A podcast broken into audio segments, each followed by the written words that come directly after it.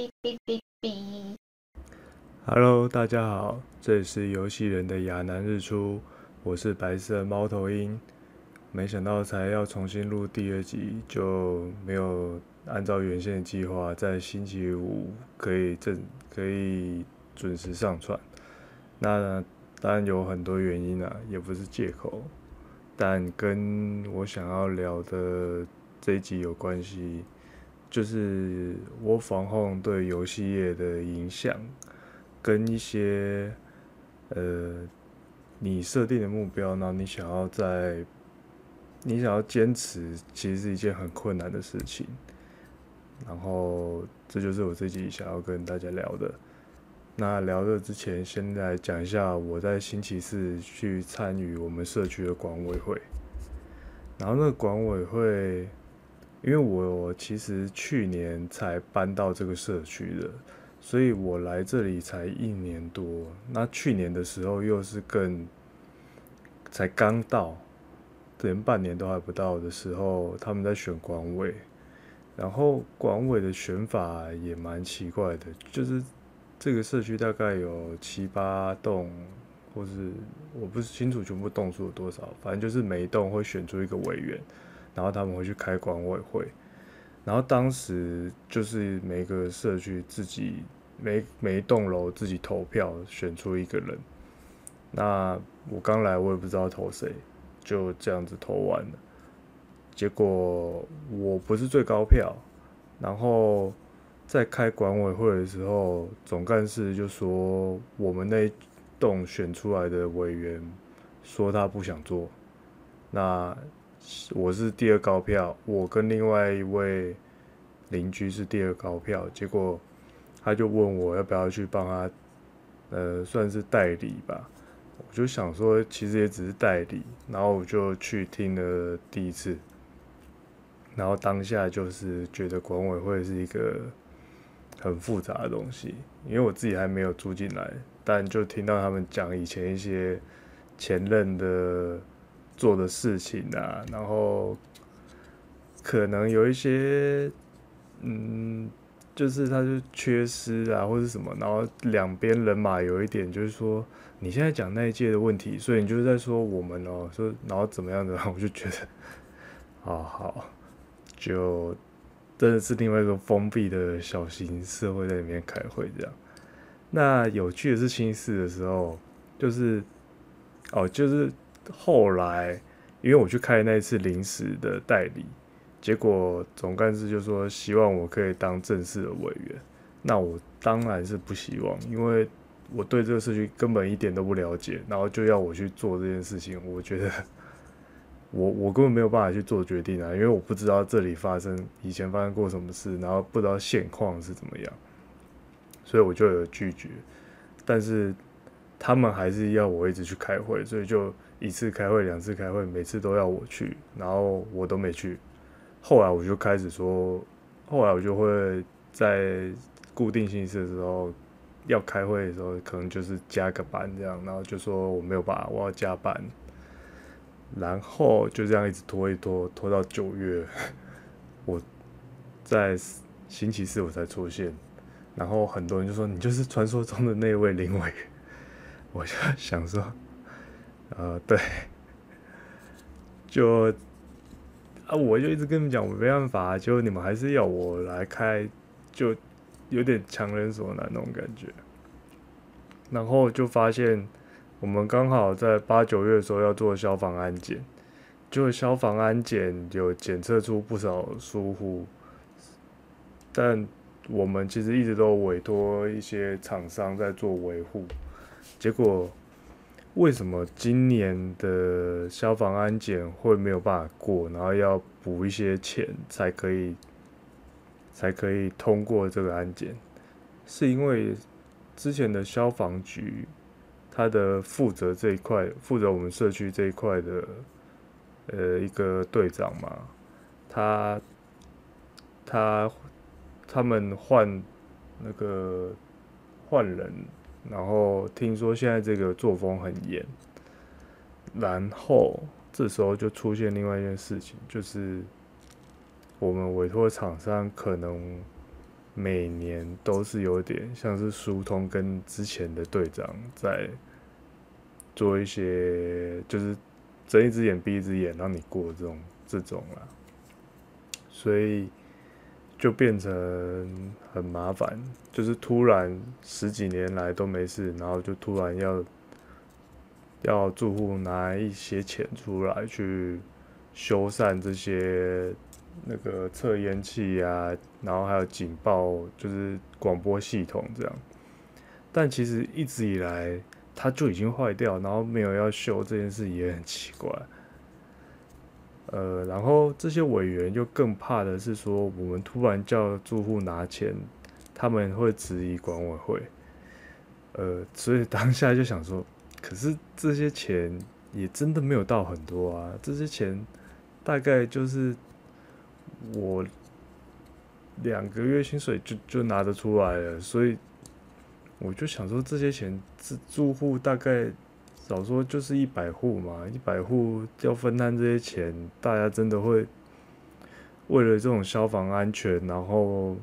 这就觉得反正我住的时间也没关系，就可以继续住下去。那个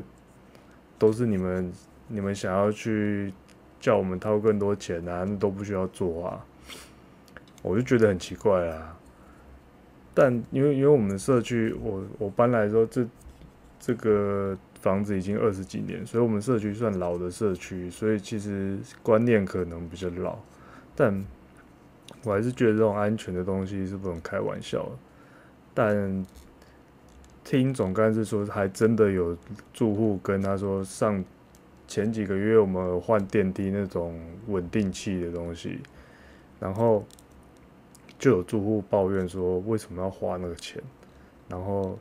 说你怎么会一次全部都换完花这么多钱？可是电梯耶，有人如果真的卡在里面很危险，或者是平常平常他只要运作上有什么问题，这是非常危险的事情。然后他们还可以觉得说，反正都可以这样过。就觉得社区真的是一个 很麻烦、很麻烦的事情，因为管委会被选出来，他并不是，并不是说你们这些人来主导这个社区怎么发展，而是他要你去，就是你没有那个权利啦，但是他希望你可以成为工具人啊，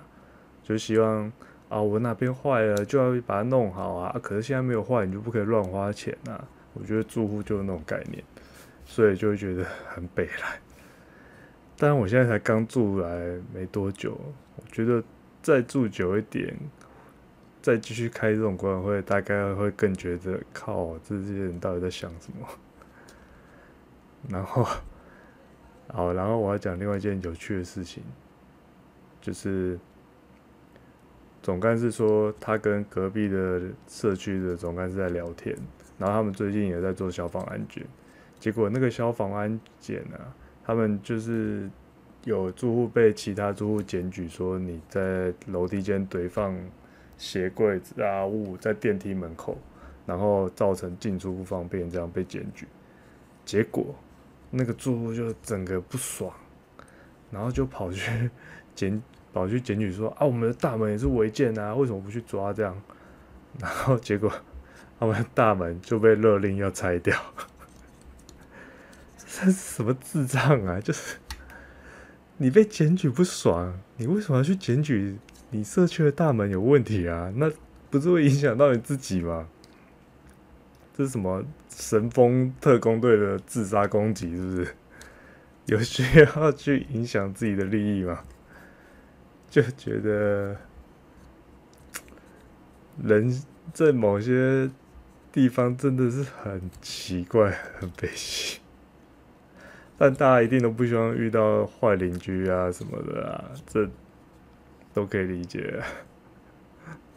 所以大概就是我去开管会的一些趣事这样。OK，然后那现在就来讲一些本来想讲的正题。就是 Work from home 对我们游戏业有没有影响？这样，我觉得 Work from，我觉得疫情这件事情其实促进了 Work from home 这件事情嘛。然后，它其实我个人是蛮乐见这种工作形态发展的啦，就是因为我防控呃，它有它让更多人有更多的机会。我自己的想法是，其实，呃，像大陆啊、美国一些公司，比如卡普空啊、史克威尔啊，或是 From Software 在日本嘛，那如果 Work from home 到最后真的发展的非常成熟，那其实不管你你人在哪边，你都可以去应征这些公司，这其实是。我最希望见到的发展，因为很多关系会让你不想要离开你生长的地方，就你不想要离开台湾嘛，你会觉得家人在这边，然后可能结婚有小孩，你可能没有办法让全家一起到那个地方去工作，这样这样的时候，你又很想要去这些大的。游戏场上，你就觉得我防控是一个机会。那当然，这有一个问题，就是因为台湾没有任何一家公司可以像刚刚提到那些公司这么庞大，而且对游戏是这么专业，所以你到最后，你还是会觉得。有机会就是想要去这些游戏公司制作，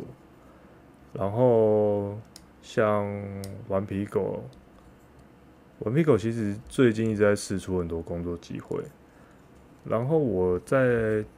今年的二零二一的 GDC 有看了他们一篇对于表情制作的一个 报告，那篇报告啊，其实牵扯到很多专业。所以我就不细讲，我只能说我自己觉得我们做的，我们公司做的，我自己就是在做表情。我自己的工作其实是 rig，那 rig 其实负责就是身体的绑定跟表情的绑定。那我只能说，顽皮狗他们的技术成熟度跟我们比起来，就很像是我们已经很用全力在跑了，然后跑出来的成绩，我觉得还算可以。但是他们已经在天上用飞机飞了，就是你是用一个很土法炼钢的方式在对抗，算对抗吗？其实我觉得不太算对抗啊。就是大家如果一直拿国外的东西跟我们的比，其实你真的没有办法去对抗的。它是完全不同的技术含量跟 data 量的积累，对。就是如果你拿《秘境探险》啊，然后《最后生还者》一二代，它其实是四，它这些游戏是一层一层的去把它技术积累起来，去建造一个很大的 data 量，然后让最后它的表情能够这么的完美，而且他们可以顾虑到更多的细节。其实很多东西是你在游玩的时候你根本看不到，它，但是它做出来了。所以，当玩家注意到那些东西的时候，就会觉得他们就是用满满的细节，让你有更好游戏体验。但剧情这一块就不提，因为剧情就没办法。对，但是技术含量，我可以说，顽皮狗真的是没有任何一家公司比得上。目前，就是我不光是表情这个东西，绳索、绳索系统这个东西，对他们来说。也是在 GDC 有一个报道，然后也是从秘境眼镜到最后二那个，你可以把电线抛过去，跟卷卷起来，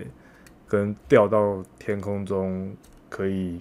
攀爬上去，它里面的模拟设计其实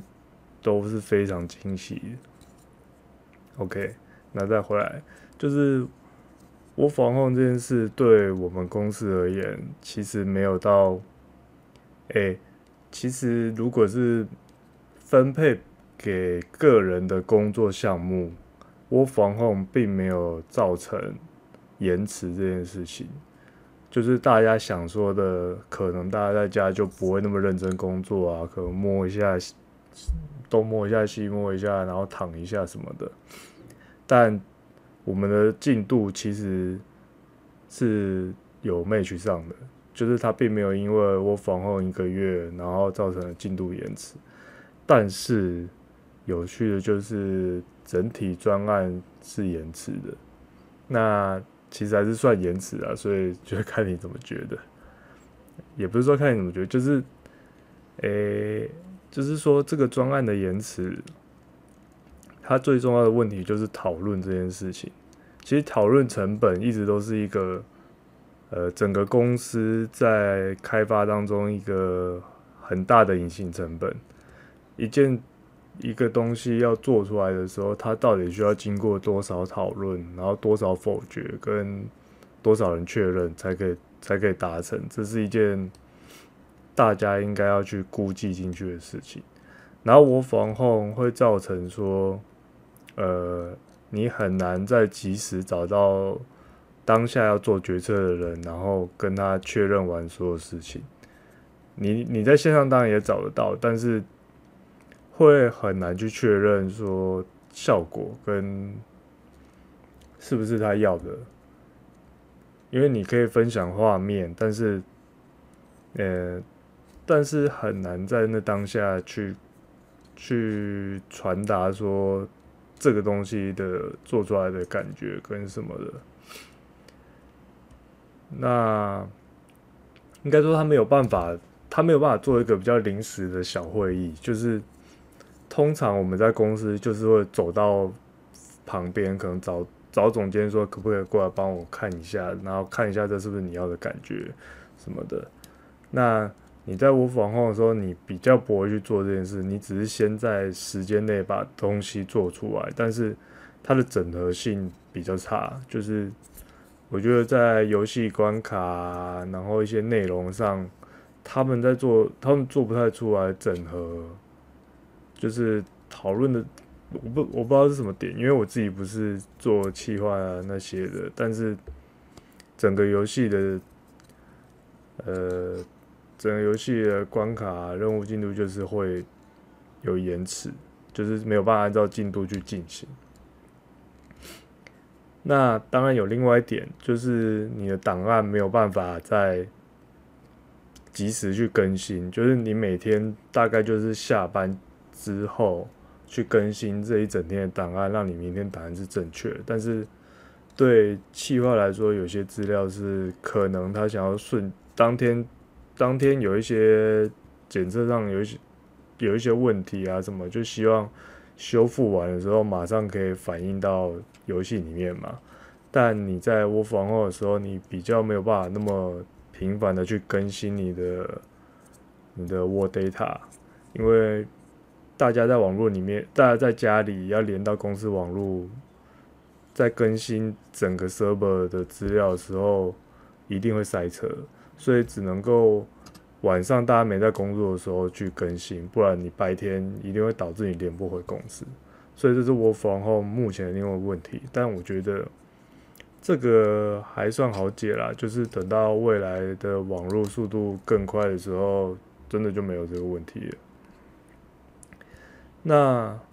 如果真的可以去国外工作我防控这件事情，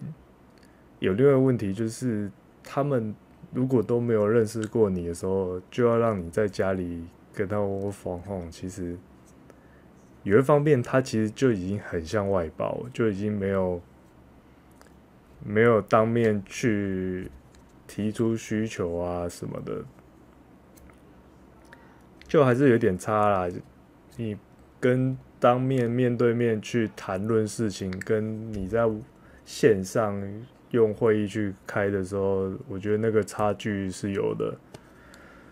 所以可能就看未来还没有办法再更进一步提升这种工作形态。我是蛮希望之后如果有机会可以这样参与国外的案子啊，国外的公国外的公司，这样我是觉得还蛮不错啊。那最后再跟大家讲一些。就是我本来在开始 work from home 的时候，是蛮希望可以做，可以有有一些规划，就想说，哎、既然都在家了，少了通勤的时间，然后可能可以去做一些自己本来想要做的事情，就是在下班时间去做一支呃比较精密的 rig，但是我就发现我根本就没有做这件事情，有开过几次，但就真的没有持续下去，所以我觉得有些事情要做，真的跟你是不是在什么状态没有什么关系。就你会觉得，哎、欸，我防控的时间比较多，可能我真的可以又开始录 podcast，然后我当时也没有录，然后我可以来剪一些之前一直放在自己硬碟里的一些片，就是。库存的蛮多，以前出去旅游，然后想要跟朋友的片剪出来，就算只有朋友自己看也开心，结果也没有做。然后后来就这样子过了窝房后又回公司，所以就觉得，嗯，持之以恒真的很重要。就是不是持之以恒，是你有一个目标，然后你要确实去执行，而不是只是想说这等到什么时候再做，因为根本就没有那个石头啊。就是你怎么想，你到那时候你还是不会做，所以这是我在窝房后时候得到的一点心得。那当然现在才又开始录 podcast 嘛，就是其中一个想要做的小目标这样。那这一集大概就是讲到这样，就是感谢大家的收听。那接下来是四天的中秋连假。希望大家都可以过一个快乐的中秋节，就这样，拜拜。